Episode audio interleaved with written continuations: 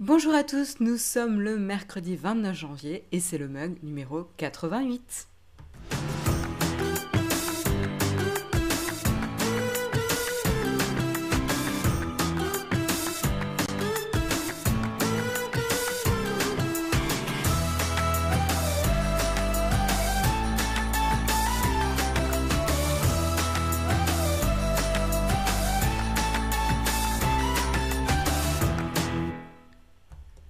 Bonjour, bonjour, j'espère que vous avez la forme en ce mercredi matin. Je suis ravie de vous retrouver pour le plein de l'actu tech et l'actu euh, streaming ce matin. Donc j'espère que vous êtes bien accrochés, que vous êtes devant euh, votre petit déjeuner ou en train de faire ce que vous voulez puisque vous pouvez également nous regarder en replay.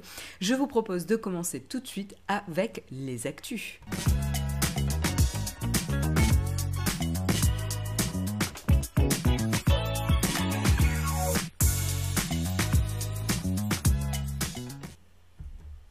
Alors, programme chargé aujourd'hui. Euh, la première actu, on va revenir un petit peu sur euh, une nouveauté disponible en France pour Facebook.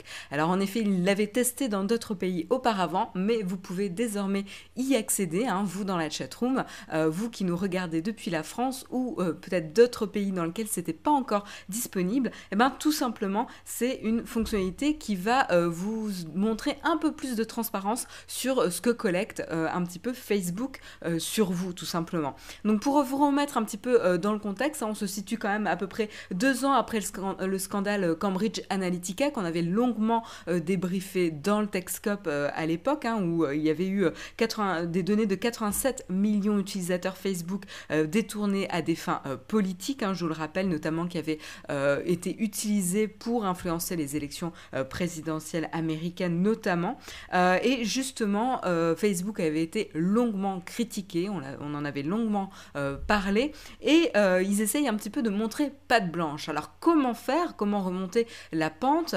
Euh, Donc voilà, d'après Mark Zuckerberg, en tout cas, l'un de nos principaux objectifs pour la prochaine décennie est de renforcer considérablement la protection de la vie privée de tous les utilisateurs de Facebook. voilà, donc ça c'est ce qu'a affirmé justement hier Mark Zuckerberg. Et donc dans son post, parce que justement c'est un post qu'il avait publié sur le blog euh, Facebook, et eh ben justement il a choisi de poster ce message euh, lors d'un jour quand même assez symbolique, puisque hier c'était euh, justement le, la journée mondiale de la protection des données. Donc voilà, c'était hautement symbolique. Et qu'est-ce qu'il a mis à disposition? Eh bien tout simplement, c'est un outil qui s'appelle Activité en dehors de Facebook. C'est accessible depuis le site internet Facebook depuis votre euh, ordinateur, mais c'est également disponible depuis l'application mobile. Alors j'ai pas testé sur iPad, mais j'ai testé en tout cas euh, sur l'iPhone et sur euh, l'ordinateur tout à l'heure. Donc vous l'avez déjà à disposition, hein. c'est relativement simple à trouver, mais surtout à quoi ça sert? Eh ben, en, fait, tout simplement, c'est une fonctionnalité qui permet aux utilisateurs de voir et de contrôler les données personnelles ayant été transmises par Facebook, à Facebook pardon, par des sites tiers. Donc tout simplement, c'est lorsque vous visitez des sites, vous allez avoir des cookies euh, qui se mettent et qui vont renseigner Facebook sur le fait que vous avez visité ce site internet, ce qui va permettre à Facebook de mieux cibler euh, bah, les campagnes, euh, les campagnes publicitaires, etc. que ce soit même les services et tout. donc les informations personnelles sont enregistrées hein, et envoyées à Facebook pour voilà pour les publicités ciblées. Euh, qu'est-ce que je peux vous dire de plus? Euh, Voilà, donc pour y accéder, euh, c'est relativement simple. Hein. je vais vous montrer un tout petit peu. Donc voilà, vous avez donc votre euh, vous avez donc euh, votre application euh, Facebook, hop, hop, hop, hop. Et puis vous avez tout en bas, dans les onglets, vous avez le petit menu à trois barres. J'essaye de pas trop vous montrer mon, feed, voilà. Donc tout en bas, vous avez le petit menu à trois barres. Et tout en dessous, vous avez donc raccourci de confidentialité. Donc ça, c'est dans la rubrique paramètres de confidentialité. Vous pouvez aller retrouver raccourci de confidentialité. Donc quand vous cliquez là-dessus, vous pouvez scroller tout en bas pour accéder euh, à la rubrique vos euh, données Facebook. Il y a des petites illustrations comme ça, c'est pas trop anxiogène. Enfin, c'est ce que Facebook se dit en tout cas. Euh, je je baisse la luminosité. Non, là c'est trop. J'aurais dû régler la luminosité juste avant. Voilà, donc vous allez vos données Facebook. Et là, vous pouvez voir, consulter ou effacer votre activité en dehors de Facebook. C'est aussi simple que ça. voilà, et donc là, vous pouvez voir euh, ben, euh, la liste, là vous voyez un petit peu ma liste à moi en tout cas, je, n'ai aucun secret pour vous, euh, vous pouvez voir que je vais sur Alan, quelle surprise, que je vais sur The Verge, mon dieu, est très très étonnant, et donc là-dessus vous pouvez tout simplement soit directement effacer votre historique, donc ça va, attention, hein, ça le dit d'ailleurs, ça va dissocier votre compte Facebook voilà, ça va dissocier euh, votre, alors dissocier de votre compte de votre compte, votre historique d'activité en dehors de Facebook. C'est pas super super clair, mais ce que j'ai compris en tout cas, c'est que ça allait euh, dissocier, enfin vous déloguer de toutes ces apps, euh, tous ces sites, etc. Si sur certains vous étiez logué avec Facebook notamment. Euh, et puis vous pouvez donc gérer votre activité en dehors de Facebook. Si vous cliquez là-dessus, et eh ben là vous voyez un petit peu toute l'activité en détail. Donc là je vais pas vous le montrer hein, quand même, mais vous pouvez voir toute l'activité en détail. Donc moi par exemple, j'ai, il s'agit d'un aperçu des 489 ça, ça fait peur, euh, des 489 applications et sites web qui ont partagé votre activité. Quelle indiscrétion euh, et voilà, et donc euh, j'ai toute la liste. et donc là, j'ai même des petites informations du genre des petites pop-up d'aide. Comment cette activité a-t-elle a-t-elle été reçue par Facebook Et là, ils nous disent, nous recevons l'activité d'entreprise et d'organisation qui se servent de nos outils business pour mieux comprendre les performances de leur site web, de leur app et de leur publicité. Nous nous basons sur cette activité pour vous montrer des publicités plus pertinentes et pour vous suggérer des choses susceptibles de vous intéresser. Donc là, on est vraiment sur le targeting, le ciblage publicitaire et la recommandation personnalisée en fonction de vos centres d'intérêt, donc centre d'intérêt déduit de votre activité. C'est assez, euh, assez logique. Donc, euh, donc très intéressant, hein, c'est enfin, quand même euh, relativement euh, euh, bien fait. C'est pas encore super clair, mais ils ont quand même fait quelques, petits, quelques petits efforts. voilà, et vous pouvez de nouveau effacer l'historique. je ne sais pas s'il y en a qui l'ont fait là dans la, dans la chatroom, mais maintenant c'est disponible. Voilà. Euh, donc voilà, je vous confirme que euh, vous avez le choix entre désactiver le transfert de ces données en provenance d'une ou plusieurs euh, applications ou d'effacer en effet la totalité d'historique, comme je vous le disais. dans ces deux cas, hein, Facebook précise bien donc il ne sera plus possible de se connecter au site ou à l'application question via Facebook. Euh, c'est aussi via le login Facebook hein, qu'il récolte un max d'informations également. Et vous le savez, hein, ce login, cette connexion Facebook est quand même relativement pratique et, euh, permet de se loguer sans prise de tête, sans inventer un nouveau mot de passe, etc. Mais ça donne aussi également plus euh, d'informations. Donc c'est vraiment, euh, en tout cas c'est ce que Mark Zuckerberg disait, euh, ça, marque un nouveau euh, niveau de transparence et de contrôle en termes de protection des données pour les utilisateurs.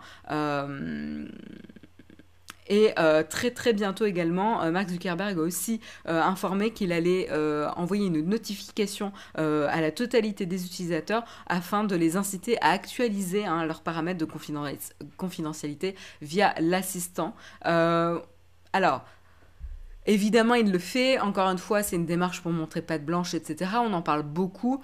Euh, en tout cas, les personnes qui s'intéressent à la tech en parlent beaucoup, hein, et ça concerne pas tant de monde que ça. Euh, c'est ça qu'il faut garder quand même à l'esprit. Euh, c'est pas une grosse grosse menace pour Facebook de mettre ce contrôle là. Ou de vous envoyer une notification. Euh, parce que, en fait, euh, quand on voit les réglages quand même de confidentialité, même avec l'assistant, ça reste relativement complexe. Donc, ça demande quand même un investissement des gens pour pouvoir paramétrer correctement euh, les réglages. Donc, finalement, je serais assez curieuse de connaître le pourcentage de personnes qui vont jusqu'au bout du paramétrage de leurs paramètres de confidentialité, sachant que même moi, je ne l'ai pas fait. et pourtant, je travaille dans la tech. donc, donc, je serais assez curieuse. Donc, Jérôme a l'air d'accord avec moi parce qu'il dit justement dans la chatroom 99% des utilisateurs auront la flamme de le faire. Mais en tout cas, ce qui est important pour Facebook, c'est qu'ils disent Ah bah oui, mais non, mais euh, là, euh, on a tout fait pour que les utilisateurs le fassent. Oui, ben, peut-être que dans le premier lieu, il n'y aurait pas besoin que les utilisateurs le fassent. Mais euh, bon, Ça, c'est un autre sujet. En tout cas, on avait demandé à Facebook de faire des efforts. Ben là, Facebook a tout mis en place pour qu'on puisse pas lui dire, bah, vous avez fait aucun effort. Quoi. Là, ils ont mis en place des choses. Maintenant, c'est aux utilisateurs, entre guillemets, de prendre ben voilà, les actions nécessaires s'ils le souhaitent. Voilà pour Facebook. Je rappelle également, hein, quand même, euh, je parlais de Cambridge Analytica, et on avait aussi quand même pas mal parlé aussi de l'impact que ça aurait sur l'image euh, de la marque, l'image de Facebook, sachant que Mark Zuckerberg avait l'air d'avoir quand même des intentions politiques assez marquées, euh, des ambitions politiques pour son futur, et on se demandait justement comment, comment ça allait entacher sur le long terme l'image de Facebook, et finalement, quelques années après, on peut se montrer un petit peu désabusé sur le manque d'impact que, d'impact que ça a pu avoir sur euh, la plateforme parce que finalement on a relativement vite tourné la page euh, et euh, on n'a pas du tout, enfin peut arrêter Facebook. Je vois, moi, de temps en temps, des personnes que je connaisse qui, qui, quittent Facebook, mais ça reste quand même relativement anecdotique sur la masse des utilisateurs. Il y en a, voilà, Sylvain nous dit pas de compte Facebook, c'est plus simple, ça c'est sûr. voilà, donc la petite news euh, sur euh, Facebook en ce jour euh, de protection des données. En tout cas, c'était bien ciblé en termes de communication. On enchaîne, on enchaîne en prenant des, nouvelles aussi de Londres. Alors, qu'est-ce qui se passe à Londres et au Royaume, qui va impacter le Royaume-Uni également hein? C'est les petites négociations, pas si petites que ça et assez importantes quand même, surtout pour Huawei, mais les négociations justement avec le Royaume-Uni, Huawei et la régulation qui va être mise à disposition, en tout cas euh, qui va être euh, définie pour, euh, pour en tout cas les partenaires qui vont aider au déploiement de la 5G dans le pays, le Royaume-Uni. Là, on ne parle pas de la France. Alors pourquoi je, mentionne ça? Eh ben, Il y avait pas mal de doutes euh, quant à l'autorisation pour Huawei de faire partie des partenaires pour le déploiement de la 5G. Pourquoi? Bah, Tout simplement, on en parle aussi hein, euh, depuis quelques temps, depuis quelques un an à peu près, euh, un peu plus d'un an maintenant, les États-Unis font pression sur les différents autres pays, hein, notamment pas mal l'Europe, mais d'autres pays, l'Australie, voilà, le Japon, etc., etc., pour euh, refuser euh, l'accès euh, à Huawei tout simplement en tant que partenaire pour le déploiement de la 5G dans les pays sous pour le risque de d'espionnage tout simplement hein, d'espionnage par la Chine. Alors il y a eu des rapports hein, là-dessus, il y a eu deux rapports, l'un qui démentait un petit peu le, le, le les risques euh, liés à Huawei, euh, voilà, si on prenait certaines précautions.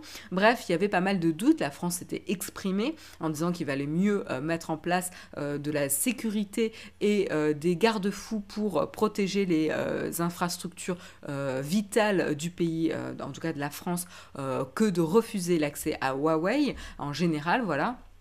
Et en effet, c'est plus intéressant de mettre en place des mesures pour, pour, euh, pour voilà, euh, comment dire, euh, avoir des systèmes de backup, backup et avoir des systèmes de protection pour les systèmes vitaux du, du, pays que de refuser l'accès à un équipementier qui n'empêcherait pas forcément le piratage par un autre, par un, autre acteur, hein, on n'en sait rien.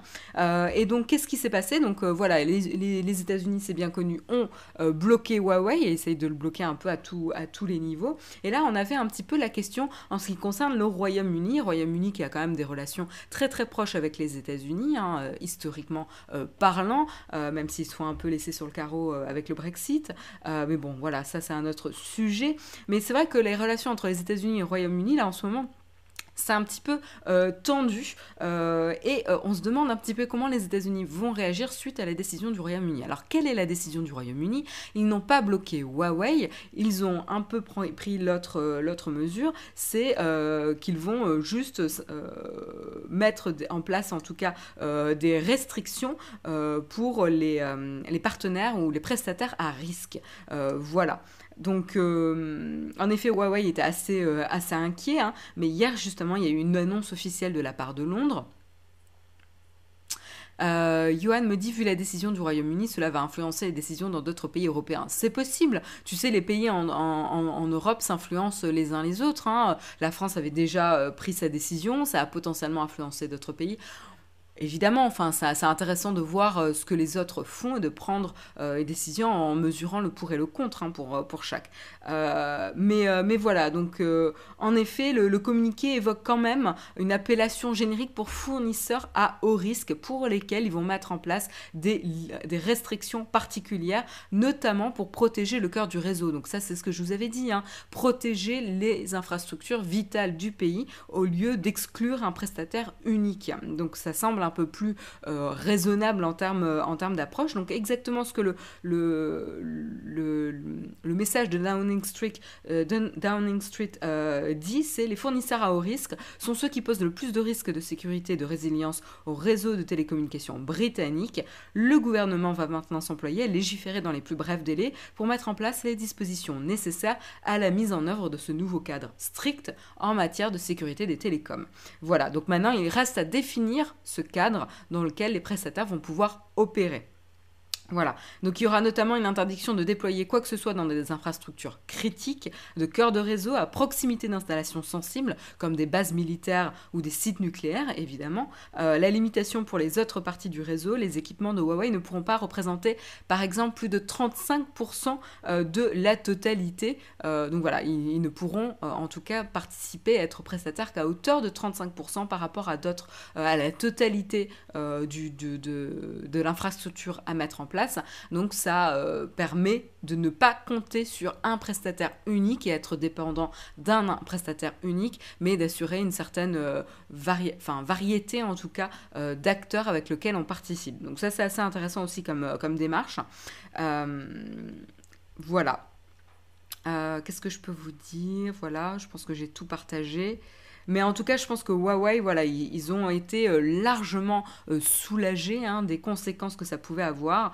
Euh, voilà, donc Non, j'ai pas, j'ai pas plus de. Voilà. Donc, euh, je, retrouvais mon petit passage. Euh, pour Huawei, donc voilà, ils ont évité le pire, c'est le, le principal. Ils se sont également euh, exprimés. Hein, la société s'est dit justement rassurée. et elle a, elle a mis l'accent sur le fait que c'était justement important d'évoluer dans un marché diversifié et concurrentiel. Et évidemment, là, ça joue en sa faveur. évidemment, si on se disait les marchés européens sont fermés aux marchés européens, aux prestataires européens, ça n'aurait pas euh, fait euh, le, comment dire euh, le, jeu des, Chinois en tout cas. Voilà. Euh, et ils disent évidemment que ce sera bénéfique au Royaume-Uni, on verra, mais en tout cas, euh, du coup, le Royaume-Uni a une démarche en tout cas qui ressemble plus à celle de la France et certainement d'autres pays. Hein. Je ne suis pas au courant de toutes les initiatives qui se sont faites partout, mais euh, que, cette, cette guerre et cette chasse aux sorcières que, que fait les États-Unis contre Huawei et la Chine. Voilà, donc euh, voilà pour la petite, euh, la update concernant la 5G. Je vous rassure, on n'y est pas encore à la 5G. Hein. je vous rappelle qu'on est toujours en train de parler des prestataires pour mettre en place ou déployer l'infrastructure. Donc on a un peu le temps, euh, c'est pas la peine de trop s'exciter sur les smartphones 5G encore. on continue on continue cette fois-ci en ce euh, début d'année 2020 pour essayer de prendre un peu de recul sur les derniers chiffres euh, de performance, notamment euh, sur Apple. Apple, on va regarder un petit peu quelles ont été les performances des fêtes de Noël. Et ben, les performances sont plutôt très très bonnes. Alors je fais une petite pause.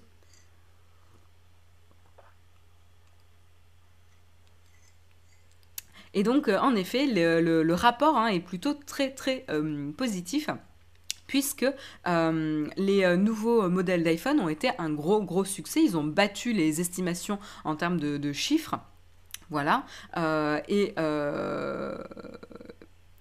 voilà, donc le, trimestre inclut la période de, de Noël euh, avec les nouveaux iPhones qui, ont été euh, partagés en 2019. Il y a également aussi des chiffres sur euh, les nouveaux AirPods, hein, les AirPods Pro et les Apple Watch. Donc ça, c'est assez intéressant. et donc, ils ont tout simplement communiqué à leurs investisseurs hier, enfin, je ne sais pas si c'était hier, mais oui, c'est ça, c'était hier. voilà, les, chiffres et la, croissance un petit peu en quelques chiffres. Le revenu global a augmenté de 9% au total pour un, une, une valeur de 91,8 8 milliards de dollars. ça fait toujours tourner la tête ce genre de, chiffres. L'iPhone à lui seul a augmenté de 8% pour représenter un total de 55,96 milliards de dollars de la totalité. Donc ça représente toujours une, part très très importante hein, de, leur business. pour la catégorie produits hein, qui inclut les, donc les, les watch, les Apple Watch, les AirPods et la catégorie Beats, vous savez tout ce qui est euh, musique, casque, euh, écouteurs, etc. de la marque Beats. Euh, ils ont remporté 10 milliards de dollars à ce trimestre-là. et c'est pas mal parce que à la même période, dans la même catégorie, ils en étaient à 7,3 milliards l'année dernière. Euh, donc quand même, il y a une belle, belle euh, progression sur cette euh, catégorie-là. Et on le sait, hein, les AirPods Pro se sont vendus comme des petits pains. voilà. Et ensuite, l'autre catégorie qui est très, très intéressante et qu'il va falloir regarder de près dans les années à venir, puisque la guerre de services va se déployer, c'est justement voilà, les, les, services qui incluent Apple Music, Apple TV+, iCloud, Apple Care, Apple Pay et Apple Card. Donc vous savez, c'est quand même tous ces services relativement récents, euh, par rapport à l'iPhone, etc. C'est des services quand même relativement récents qui n'en sont qu'à leur début hein, euh, et qui se déploient lentement mais sûrement. Euh, et donc là, on a une croissance pas si lente que ça, puisque quand même on a une croissance de 17% euh, année après année hein, euh, en, accroissement des revenus. donc voilà, là c'est assez impressionnant. Hein. Et encore une fois, hein, c'est ce que je vous dis, c'est ce qu'on va regarder vraiment dans les années à venir. c'est ce qui va en plus permettre à Apple de solidifier. Vous le savez, le software est quand même relativement plus facile à maintenir et coûte moins cher que, je disais le software, le software coûte moins cher euh, à produire, maintenir, etc. que le hardware. Le hardware, c'est vraiment des objets euh, plus périssables, des objets physiques, etc. Euh, qu'il faut remettre à jour au goût du jour, etc. Nouveau design, chaîne de production, gestion des stocks, etc c'est quand même beaucoup plus compliqué. donc ce serait intéressant de voir la croissance niveau service. et donc justement, Apple a même précisé que la demande pour les Apple Watch et les AirPods Pro ou AirPods en général était tellement grande que la société a euh, galéré, hein, elle a eu des difficultés pour produire suffisamment euh, de produits euh, pour répondre à la demande tout simplement. donc autre chose intéressante aussi, c'est la croissance d'Apple en Chine, qui avait été quand même assez remise en doute précédemment puisque euh, voilà il y avait eu euh, quelques difficultés hein, euh, et, Tim Cook en avait parlé. Il y avait eu quelques difficultés dans les derniers, trimestres d'Apple en Chine où voilà la croissance soit voilà ralentissait c'était plus compliqué de pénétrer ce marché là et ben là voilà euh, la, croissance en Chine euh, redevient euh, plus positif, plus positif, ce qui représente quand même pour le futur d'Apple quelque chose de très très très important. Je vous rappelle que le marché chinois est énorme, est un enjeu critique pour toute boîte internationale, hein. pas juste pour Apple, mais toute boîte internationale qui a besoin du coup de faire grandir sa part de marché quelques chiffres aussi euh, globaux qui sont assez intéressants, évidemment, hein, de manière logique, euh, par rapport au nombre de 1,4 milliard euh, la dernière fois qu'il a partagé ces chiffres-là. voilà, donc les performances d'Apple en général ont battu euh, les euh, estimations des, analystes. Hein. Euh, voilà, donc ça c'est quand même un très très bon trimestre. Ça marque un petit peu le retour d'Apple. On commençait un petit peu à douter d'eux, mais finalement ils sont de retour plus fort, plus fort qu'on imaginait. et je pense qu'on a partagé un petit peu les principales informations. Ah oui, autre information assez intéressante, c'est que là, par rapport à, l'épidémie un petit peu de coronavirus qui est en train de se déployer et qui a démarré en Chine, Apple a partagé notamment euh, des doutes et des risques liés à cette épidémie. Euh, pourquoi? Bah, Tout simplement parce que euh, ça va affecter la, chaîne de production, hein, chaîne de production qui, est, qui repose sur pas mal d'usines en Chine et notamment pas mal dans la région d'origine de l'épidémie, Wuhan, où il y a notamment des, arrêts totaux d'usines. De, et, pas mal de, restrictions qui ont été mises en place. Il y a un Apple Store qui a été fermé pour l'instant en Chine, des restrictions de voyage, etc. de, de, de, oui, de, de voyage dans le pays et dans d'autres pays. Euh, voilà, euh, donc ça va potentiellement affecter euh, la chaîne de production et notamment peut-être les chiffres prochains pour le prochain trimestre d'Apple ou les prochains trimestres d'Apple. Alors Foxconn s'était exprimé en disant que eux ils avaient mis en place un plan pour pouvoir continuer à répondre à la demande en termes de plan de production. On verra ce qui va se passer évidemment, mais euh, c'est là où on voit aussi que la santé, évidemment, euh, internationale, euh, globale, impacte évidemment aussi les boîtes dans leur business. Voilà pour les petites news concernant Apple. On enchaîne on enchaîne un petit peu avec euh, du streaming. Je vous propose d'enchaîner avec le streaming. Et donc la première news que je voulais vous, euh, partager, c'est un peu une, une rumeur. Hein. Donc on va prendre avec des pincettes, on va pas trop s'exciter dessus, mais c'est une rumeur. Euh, et donc c'est un article de CNBC qui nous informe qu'a priori, euh, il y aurait une rumeur comme quoi, euh, vous savez, le, studio MGM, euh, Metro Goldwyn Mayer, donc studio historique, hein, qui avait été racheté par les hedge funds, serait potentiellement en discussion préliminaire avec des acquéreurs potentiels. Et là, on peut euh, du coup tirer des plans sur la comète en acquéreur potentiel. Et donc, il dirait potentiellement d'avoir Netflix et Apple. Alors là, aucune surprise. Hein, euh, bon, on aurait pu euh, citer Amazon Prime Video, mais pas vraiment, parce qu'Amazon Prime Video, pour l'instant, a pas trop ce genre de de, euh, de stratégie pour l'instant. Ils n'ont pas euh, parlé euh, d'ambition de racheter des studios, etc. Disney a déjà ses propres studios.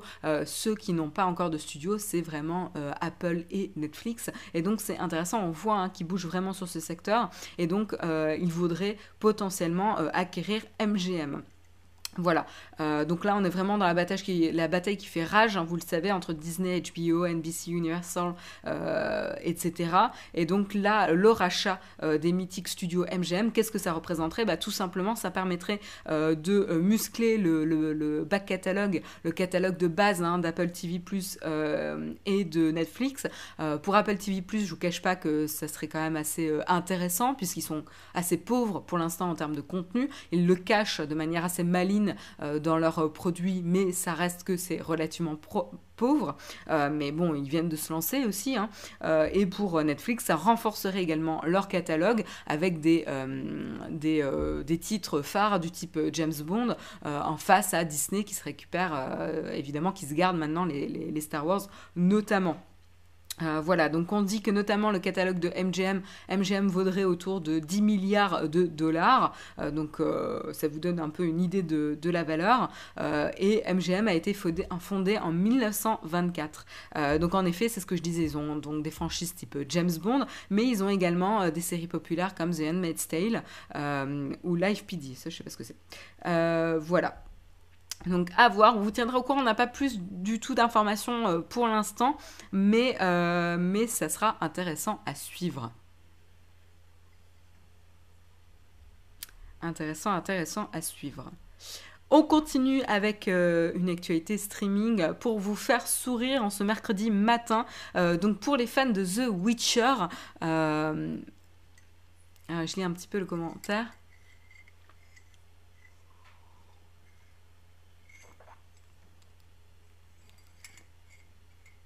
Oui, voilà, il ne faut pas s'emballer sur la news, hein, ça reste une rumeur pour l'instant.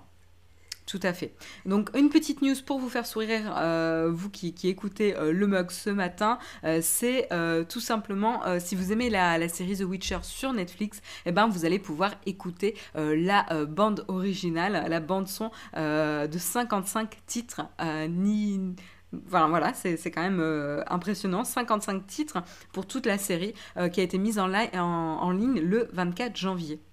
Voilà, donc vendredi dernier. Vous avez euh, des liens, donc je vous ai partagé l'article de Numérama dans le Flipboard Nowtech, donc vous, pouvez facilement le trouver. Et vous aurez dedans ben, très facilement le lien vers Spotify, Apple Music, Deezer, Amazon Music, Tidal et YouTube Music pour avoir votre playlist pour la bande son de The Witcher. Alors Netflix, toujours assez malin en termes de communication, a annoncé la mise en ligne de l'album comme s'il s'agissait de la copie physique de l'album du Bard de The Witcher à la sauce groupe de rock indépendant. et je vous rappelle que le, le Bard a une chanson mythique pour la série, c'est Toss a Coin to Your Witcher, je crois que c'est ça le titre. Euh, voilà, et donc euh, il la chante, et cette, euh, cette chanson, cette, cette, chanson de Bard a été reprise, détournée un peu partout sur la toile. elle est assez efficace. Mais euh, oui, Oleg, tu me dis, le, CM de Netflix, il devrait avoir un award à force. Ils sont très très bons en termes de communication quand même, Netflix. Hein. Il faut vraiment vraiment le reconnaître. Euh, et, euh, et c'est très très chouette à suivre. Et donc voilà, Toss a Coin to Your Witcher, c'est une chanson quand même qui a été reprise un peu partout sur la toile, qui a bien fait buzzer autour de la série Netflix. Je sais pas s'ils avaient anticipé le succès de la chanson, mais ça a quand même bien participé au succès de la série globalement. quoi. et donc c'est assez parce que du coup sur la pochette de l'album, vous pouvez avoir un petit message donc du bard euh, qui dit euh, qui, fait, qui, des remerciements spéciaux à euh, Roak, Yennefer of Vangeberg, Princess Syria, Apple Juice, The Loyal Listeners of Posada, Phila Vandrel, Royalty Queen Calante, euh, Kire Diane, je sais plus qui c'est ça, euh, et My Very Best Friend and Biggest Fan, Geralt of Rivia. Euh, donc voilà, ça c'est assez, assez rigolo, et je vais vous montrer quand même la, pochette parce que c'est juste quand même hilarant. Mais vous voyez un petit peu la, tête. la tête de l'acteur qui joue le bard avec, son instrument. Vous avez le special thanks sur le côté là. Et euh, c'est quand même assez, assez rigolo. Euh, opération de com euh, réussie. Et moi, je suis assez curieuse. Je vais quand même, je pense, jeter une oreille. Même si la bande-son m'avait pas plus marqué que ça. Je sais pas si vous, ça vous avait marqué dans la série. Mais je vais quand même regarder. Alors, petite anecdote rigolo, rigolote, pardon. il paraît, en tout cas, la, la, compositrice Sonia Belousova, la compositrice de la, de la bande-son, de la bande originale, a révélé que l'acteur qui joue le, fameux bard, hein, Joey Batté, était euh, malade comme un chien le jour où ils ont enregistré Toss a Coin to Your Witcher, euh, qui a été chanté dans l'épisode 2. Euh, donc voilà, petite anecdote rigolote pour, pour la série. Euh, autre chose que je, ne savais pas, et j'étais assez étonnée également en le lisant, c'est l'article nous dit que The Witcher est en passe de devenir la série la plus regardée de l'histoire de Netflix euh, selon les données de la plateforme. Hein. Il a, en, effet, Netflix a partagé son euh, rapport trimestriel aux actionnaires le 21 janvier dernier, et a priori 76 millions de membres ou de foyers membres ont choisi de voir la série en 4 semaines seulement. voilà, donc un, bon binge-watching, bon et du forme. Euh, et euh, et euh, par contre, il faut, faut ça on n'a pas de données sur euh, qui a arrêté et n'a pas regardé jusqu'à la fin. Parce qu'en effet, ça comptabilise également les personnes qui auraient cliqué et regardé deux minutes, deux minutes pardon, du premier épisode. Donc, avoir le taux de, de complétion de la série euh, pour voir si ça a plu ou pas. Je pense qu'en effet, ils ont fait tellement de tapage médiatique autour de la série que c'était quand même difficile de ne même pas regarder deux minutes, sachant en plus que les épisodes ont tendance à se lancer un peu automatiquement quand vous regardez une fiche détail sur Netflix donc bon, on va prendre les chiffres avec des pincettes, quoi. Voilà. Le, produit est un petit peu optimisé pour que ça encourage les chiffres. Mais bon, on va, on va voir. Euh, et voilà, c'était euh, du coup le dernier article euh, de, euh, des news ce matin. Il est 8h34. On va parler un petit peu de notre sponsor ce matin. notre sponsor, vous le connaissez par cœur, puisqu'on en parle depuis quelques mois maintenant, puisque c'est Blade, c'est Shadow, le PC dans le cloud, qui vous simplifie la vie en s'occupant et en optimisant pour vous les performances de votre machine. Vous n'avez rien à maintenir, vous avez juste à vous connecter, soit via un petit boîtier, soit soit euh, via l'application Shadow qui est disponible. Euh, et donc c'est relativement simple, il vous suffit d'avoir un écran, une souris, un clavier, vous êtes tranquille euh, et vous pouvez profiter de la puissance déportée sur le cloud pour un petit abonnement. donc comment faire? Donc là c'est intéressant parce qu'avec Naotech, du coup vous avez la possibilité de gagner un mois gratuit pour tester si ça fonctionne avec votre connexion internet, si vous pouvez profiter pleinement des performances de Shadow. Et donc du coup, pour gagner un mois gratuit, euh, eh ben c'est très simple. Il suffit de suivre le cadeau, le compte Shadow France sur Twitter. Il, faut suivre également euh, c'est mieux. Hein. on est sympa, vous inquiétez pas. Euh, et vous pouvez faire un petit tweet. Donc je vous donne un exemple. Je veux gagner un hashtag ShadowPC avec hashtag le mug Nowtech pour jouer à ou utiliser le logiciel que vous souhaitez utiliser. Vous avez un petit modèle également de tweet dans la description de l'émission ou également avec le Nightbot dans la chatroom. Voilà, pour vous aider. Donc il y a un gagnant par semaine, il est tiré au sort chaque vendredi et Jérôme ensuite se charge de le contacter par message privé. Donc euh, regardez vos messages privés sur Twitter, suivez-nous pour qu'on puisse vous dire si vous avez gagné euh, et euh, gardez l'œil ouvert. Vous pouvez reparticiper chaque semaine si vous n'avez pas gagné précédemment. Voilà. Évidemment, ceux qui ont déjà gagné, c'est pas la peine de rejouer parce qu'on essaye de faire tester au plus grand nombre, euh, voilà, pour qu'un maximum de personnes puissent avoir la chance de découvrir un petit peu euh, les performances. Voilà, voilà, je vous propose d'enchaîner sans transition avec la tartine.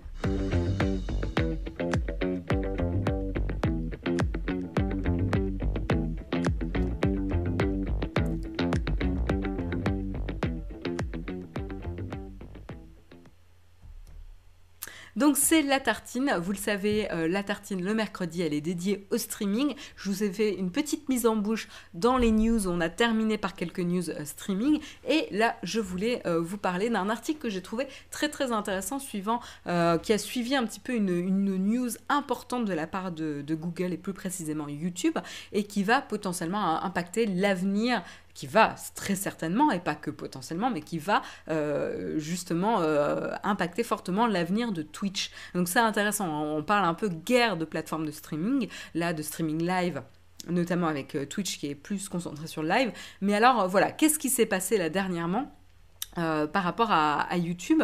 alors à savoir, pour le contexte, Twitch a été racheté en 2014 par Amazon hein, pour la somme de 970 millions euh, de dollars. YouTube appartient à Google hein, depuis euh, des années maintenant.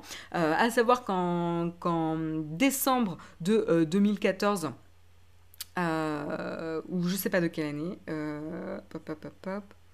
euh, en décembre, la société contrôlait 61% des parts de marché euh, aux États-Unis et en Europe euh, en termes de, live streaming, hein, parce qu'ils sont quand même concentrés sur cette partie-là, et notamment avec des des euh, contenus live avec euh, du commentaire en, temps réel sur euh, les jeux. désolé, je fais la traduction en, temps réel moi aussi et du coup c'est un peu compliqué. Des tournois e-sport et d'autres types de, de, live, mais c'est vraiment concentré sur les streams live Twitch. Mais là, avec la concurrence qui s'arme un petit peu, il y a des signes de faiblesse qui commencent à arriver du côté de Twitch.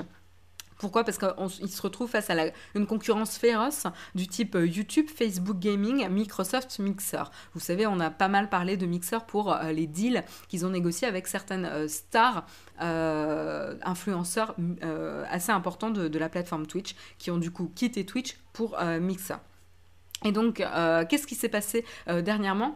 Euh, bah justement, euh, vendredi, là, euh, il y a eu une grosse, grosse annonce entre Google et Activision Blizzard qui ont annoncé du coup un partenariat de plusieurs années qui va s'étaler donc sur plusieurs années pour avoir l'exclusivité des droits de streaming pour des, des ligues d'e-sport.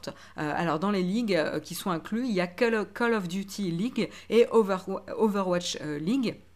Euh, donc ça, c'est quand même assez énorme euh, comme négociation. Pourquoi? Parce que précédemment, l'exclusivité avait été négociée euh, avec Twitch. voilà, ils avaient signé un, deal de deux ans en 2017 pour que Twitch ait l'exclusivité du streaming de ces ligues.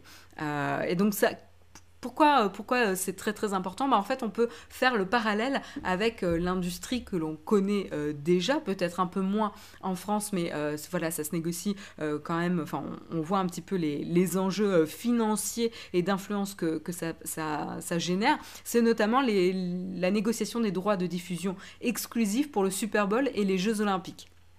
Voilà. Donc à chaque fois qu'il y a un Super Bowl ou des Jeux euh, olympiques, il y a la négociation des droits de diffusion exclusifs dans euh, chaque pays, etc. Et ça, euh, ça génère du coup des, des enchères entre les différents acteurs qui veulent récupérer l'exclusivité. C'est celui qui met l'enchère au plus haut qui remporte la mise.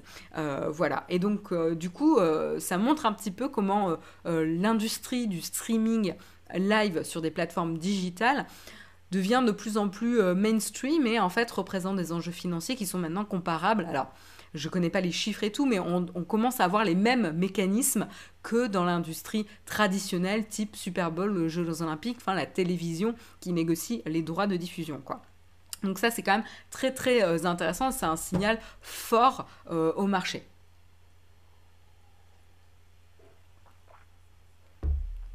Donc du coup, qu'est-ce que ça veut dire euh, pour Twitch? Et c'est là que, le danger euh, réside, c'est que Twitch va perdre euh, des euh, chaînes euh, ou des événements qui vont générer le qui génèrent aujourd'hui le maximum de vues. Puisque la, la, ligue Overwatch par exemple c'est la, seconde channel la plus vue sur Twitch. Et du coup si l'exclusivité est négociée avec YouTube bah, c'est quand même une grosse grosse grosse perte pour Twitch puisque ça représente 80 millions d'heures regardées depuis janvier 2019 qui vont changer de plateforme pour YouTube. Donc c'est quand même un gros, euh, coup euh, à Twitch, quoi.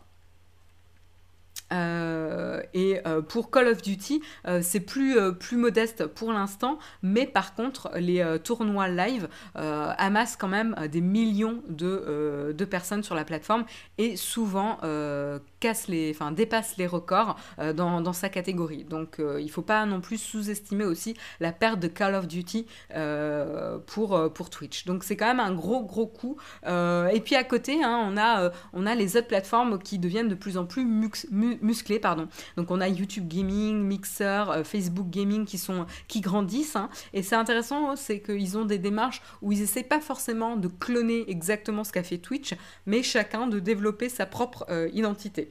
Euh, et par, exemple, Microsoft a, fait un, a choisi une stratégie assez intéressante, puisque justement, eux, ils ont démarré avec euh, le, le, le, le, jeu, euh, le, site internet euh, de streaming BIM en 2016 et, qui, et qui ont, au lieu de, de spécialiser leur site internet et Mixer sur uniquement la Xbox ou les jeux Xbox, etc., ils sont plateforme agnostique, quoi. Ils sont ouverts à tout type de jeux pour pouvoir streamer sur la plateforme. Et donc, du coup, c'est très très malin de leur part. on le sent hein, avec leur CEO qui est quand même plus ouvert.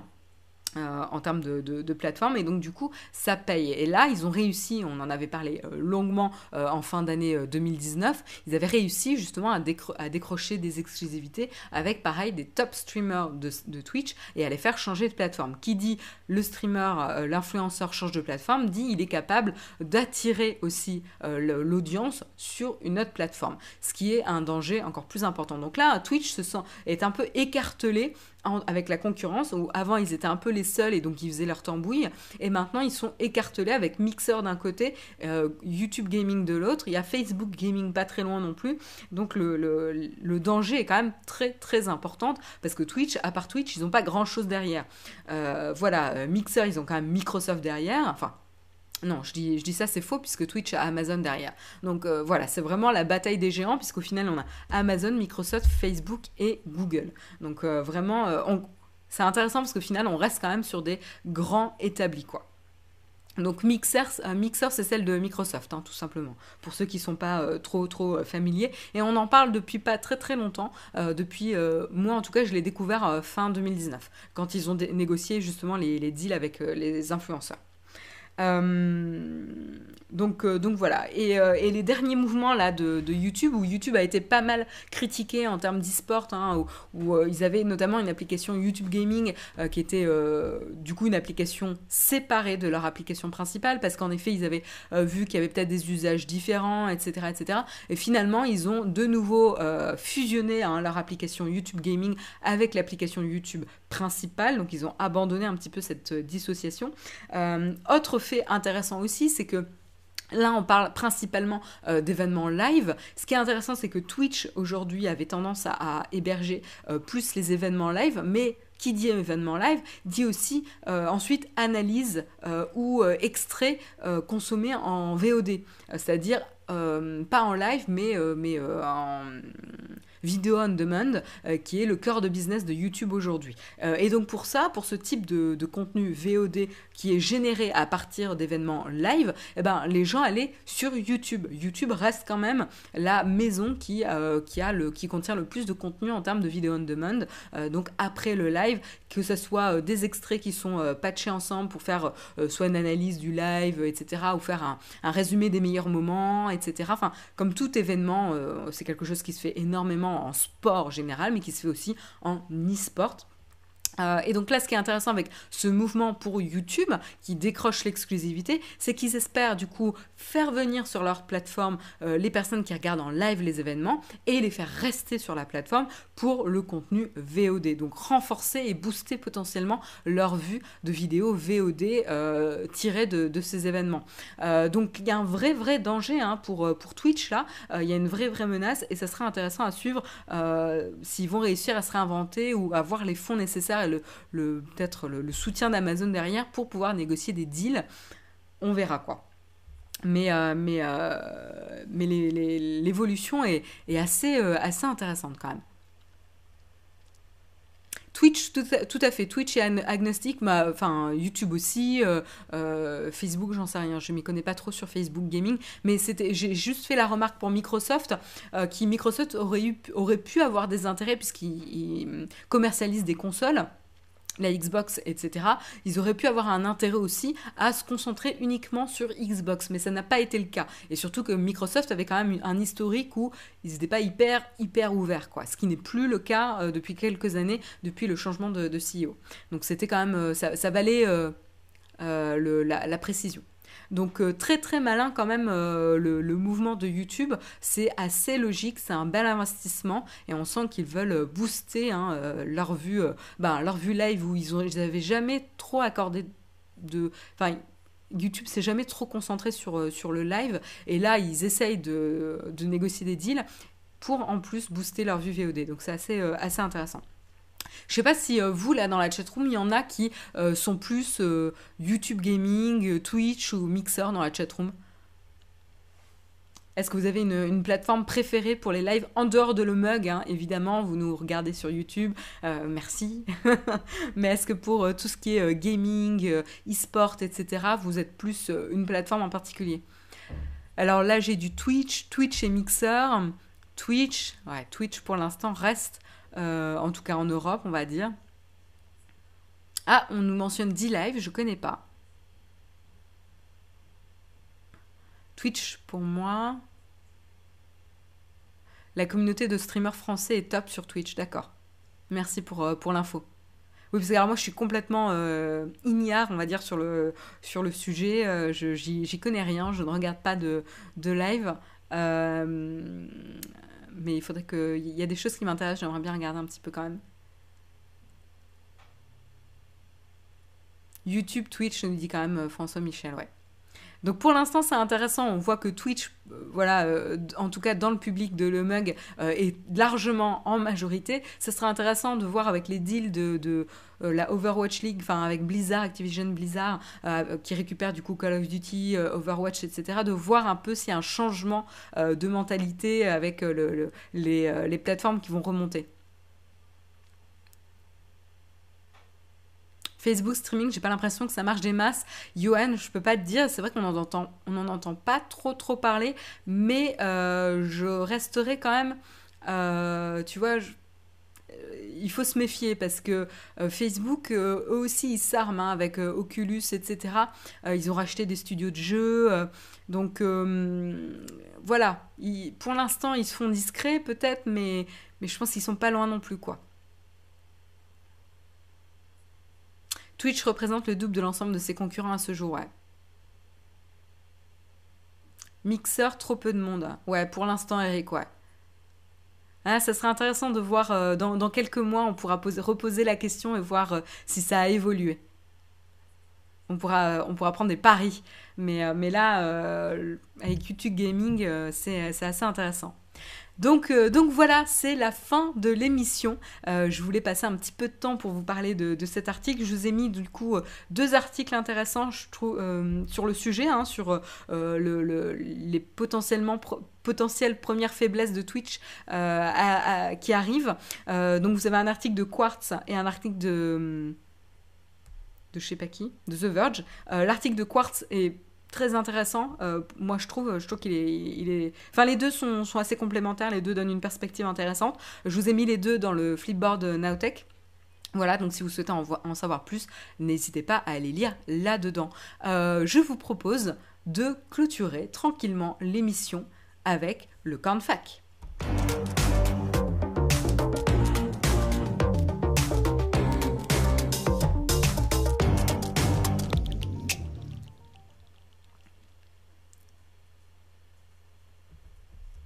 Et voilà, c'est la fin de l'émission. J'espère que ça vous a plu. Si c'est le cas, n'hésitez pas à mettre un petit pouce up pour euh, nous soutenir. Euh, ça nous aide à nous faire connaître tout simplement sur la plateforme. Euh, et puis, puis ça fait plaisir et, ça nous fait voir aussi si vous avez aimé le contenu ou pas. après, c'est pas nous qui choisissons de faire de l'actu tech. voilà, c'est pas nous qui disons aux boîtes de faire leur annonce tel jour, mais ça nous permet de voir un petit peu de mesurer. Euh, donc, euh, donc voilà, c'est la fin de l'émission. Du coup, euh, Samuel me dit qu'il n'y a pas de questions platinium. Donc en gros, si vous avez une question là dans la chatroom, bah vous avez le temps. Il est 8h51. Je vais rester 5, 5, 5 9 minutes max avec vous parce que je dois partir là aujourd'hui à l'heure. Donc n'hésitez pas à me poser n'importe quelle question, que ce soit un rapport d'ailleurs avec les articles du jour ou pas. Hein. je, m'efforcerai de répondre à, vos questions dans la limite de mes connaissances. Voilà. Marion, tu sais qu'on devrait avoir une suite à Penny Dreadful. Non City of Angels prévu le 26 avril 2020. C'est trop cool, non? Mais oui, c'est trop cool. Merci pour, euh, l'info, là, euh, Johan. Euh, attends, attends, mais je... City of Angels... Non, mais... City of Angels... Est-ce qu'il y a des infos dessus?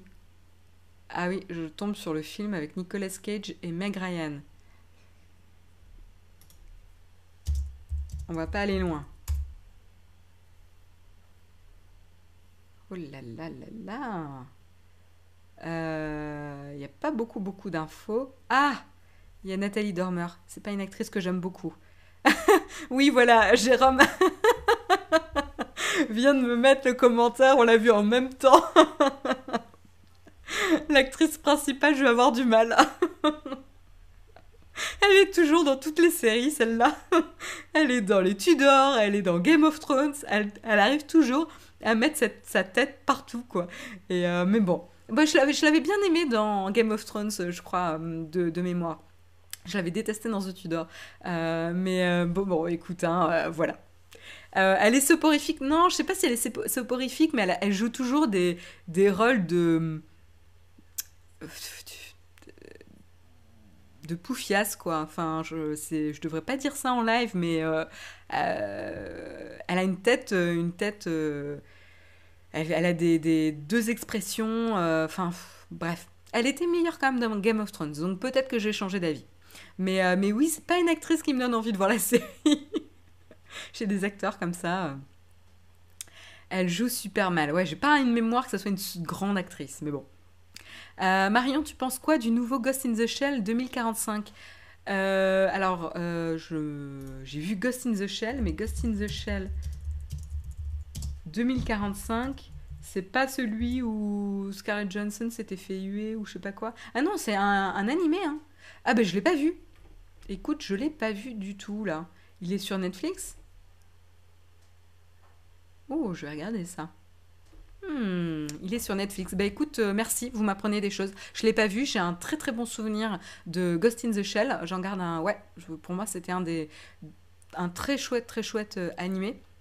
Et donc du coup, euh, bah merci pour l'info. je me demande du coup si c'est la suite, si bon, je vais vais pas me renseigner. Je préfère garder la surprise. et du coup, Big Ben, si tu l'as vu, t'en as pensé quoi de Ghost in the Shell 2045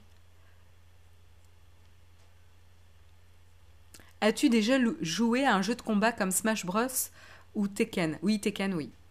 Oui, classique Tekken. c'est marrant, t'appuies sur tous les boutons et des fois tu tombes sur des combinaisons. Voilà ma tactique sur euh, Tekken.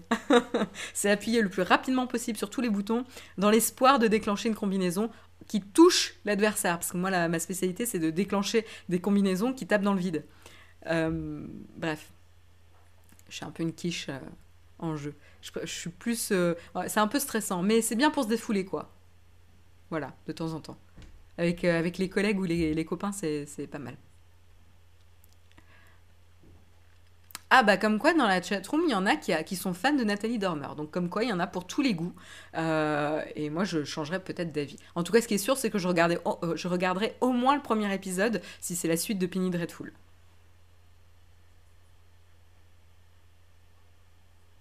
il y en a qui sont aussi doués que moi pour Tekken. Bon ça va, ça me rassure. Ouais, Nessou aussi a la même tactique que moi, donc voilà. Euh, un pec, un Oleg qui me dit, qui dit, je sens que c'est pas demain que Mixer va demander Marion sur ses streams. Bah, tu sais, ça peut être, euh, ça peut être divertissant parce que je suis très expressif quand je joue.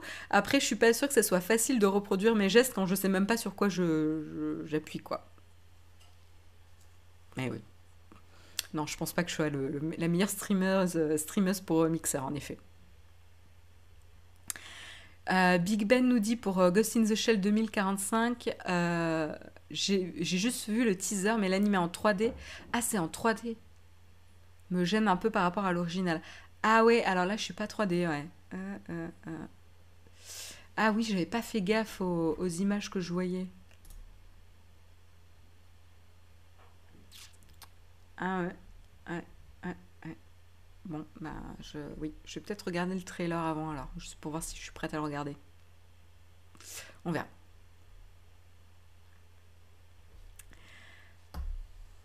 Star Trek Picard sur Amazon. Oui, oui, oui, j'ai vu le premier épisode et, euh, et euh, alors euh, contexte, je n'y connais rien à Star Trek, j'ai jamais vu les anciennes séries, j'ai juste vu Discovery que j'adore, qui est trop trop bien, et j'ai regardé le premier épisode de Picard et j'ai adoré. Euh, j'ai adoré. C'est pas, pas pareil du tout que Discovery. Euh, donc, euh, cherchez pas la même chose, mais j'ai beaucoup beaucoup aimé le premier épisode. J'ai hâte de voir le, second. Et du coup, Jérôme m'a fait regarder le premier épisode de l'ancienne saison, enfin de l'ancienne série avec Picard. Et, et c'est super kitsch, mais j'ai quand même envie de voir la suite. Je regarderai peut-être pas les épisodes, il m'a donné une, liste d'épisodes à, à, suivre, mais, mais voilà. Donc euh, ouais, j'ai bien aimé, j'ai envie de voir la suite. Marion Gaming et ça tourne mal. ça peut... Ouais, c'est pas mal, ouais. En sous-titre, ça tourne mal, c'est, pas mal. Tu travailles avec quel logiciel pour l'UX? Sketch ou Figma? Bah les deux. les deux parce qu'en fait, on en... fait à l'origine, euh, on était sur Sketch et là, actuellement, on teste Figma. Euh, parce qu'on n'a pas. Enfin, moi personnellement, j'ai des problèmes avec Sketch. Euh, j'ai notamment les, prototypes qui affichent plus le texte dans les boutons. J'ai des problèmes de performance. j'ai les couleurs qui changent toutes seules. Donc, c'est juste super insupportable. Donc, j'ai des bugs qui me, qui me pénalisent quand même assez au quotidien. Et, et, puis après, il y a l'équipe qui grandit et tout. Et en termes de. Du coup, on se pose des questions sur des outils plus collaboratifs. Et c'est vrai que Figma, c'est quand même l'origine de l'outil en termes de, collaboration. Donc du coup, c'est pour ça que pour l'instant, on, teste euh, Figma, qui, euh, qui, moi, pour l'instant, je trouve très très intéressant. Et toi, tu utilises quoi, euh, Mathieu BZ Parce que je me dis, si tu me poses la question, c'est que tu en utilises un.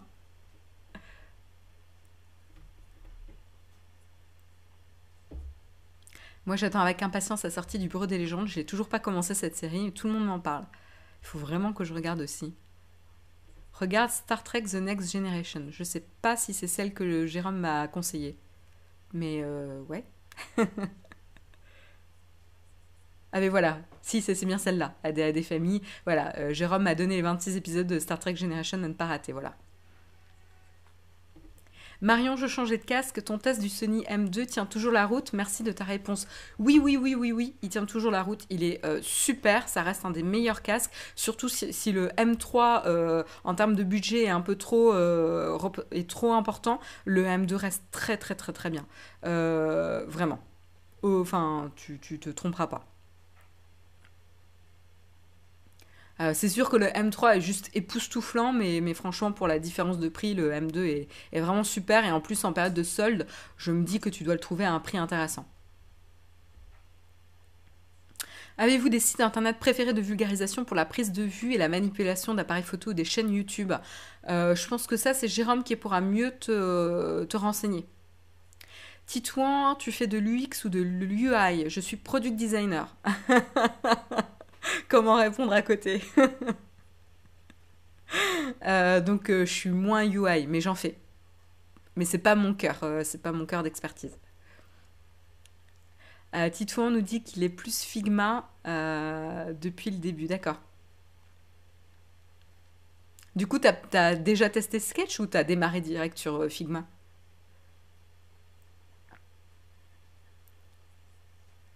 The Godfather of Harlem avec Forest Whitaker, excellente série. Ben, J'aime beaucoup cet acteur. Merci Nessou pour la recommandation.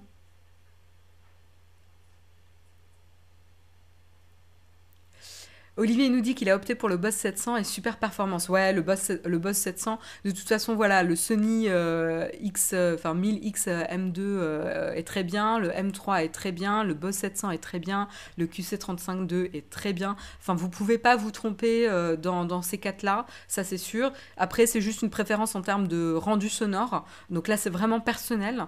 L'idéal, c'est d'avoir votre playlist de titres préférés que vous écoutez, qui est un peu variée voilà, si vous écoutez des choses variées, et de tester. Et comme ça, vous choisissez celui qui, rend le mieux dans vos oreilles, euh, parce que ça, c'est vraiment, vraiment personnel. Il n'y a pas de mauvais choix dans les quatre, euh, dans les quatre que j'ai cités. Figma c'est top, t'en penses quoi d'Adobe XD Écoute, ça fait un petit moment que j'ai pas regardé Adobe XD. La dernière fois que j'ai regardé, c'était encore trop embryonnaire pour pouvoir travailler avec. Mais il y avait des très très bonnes idées. Euh, que d'ailleurs Figma a aussi, et c'est ce que j'aime dans Figma, c'était la notion d'auto-layout. Euh, je, rentre un peu dans les termes techniques là pour ceux qui ne travaillent pas dans, dans le design, mais euh, la fonctionnalité d'auto-layout est top. Euh, mais Figma l'a fait et c'est super super pratique. et ça, c'est un peu ce qui me manque dans Sketch, ou peut-être que je suis passée à côté, mais en tout cas, j'ai jamais trouvé de fonctionnalité d'auto-layout dans Sketch. Et pour moi, c'est un, peu, un peu pénible. Marion, il y a Alan qui dit qu'au lieu de parler de Figma, tu ferais bien de venir bosser dessus. il est 9h passé. Merci Olek. Euh, voilà, donc du coup, Euh, comme vous le dites, hein, voilà, il est temps que je vous laisse. Il est 9h02. Je vous souhaite une excellente journée. Rendez-vous demain matin à 8h en compagnie de Guillaume. Euh, n'oubliez pas, le jeudi soir, c'est le VIP, euh, le, jeudi VIP avec Jérôme à 18h. Et vous pouvez retrouver également jeudi, vendredi à 8h. Voilà. moi, je vous retrouve la semaine prochaine. Et d'ici là, je vous souhaite une excellente fin de semaine et très bonne journée. Bye bye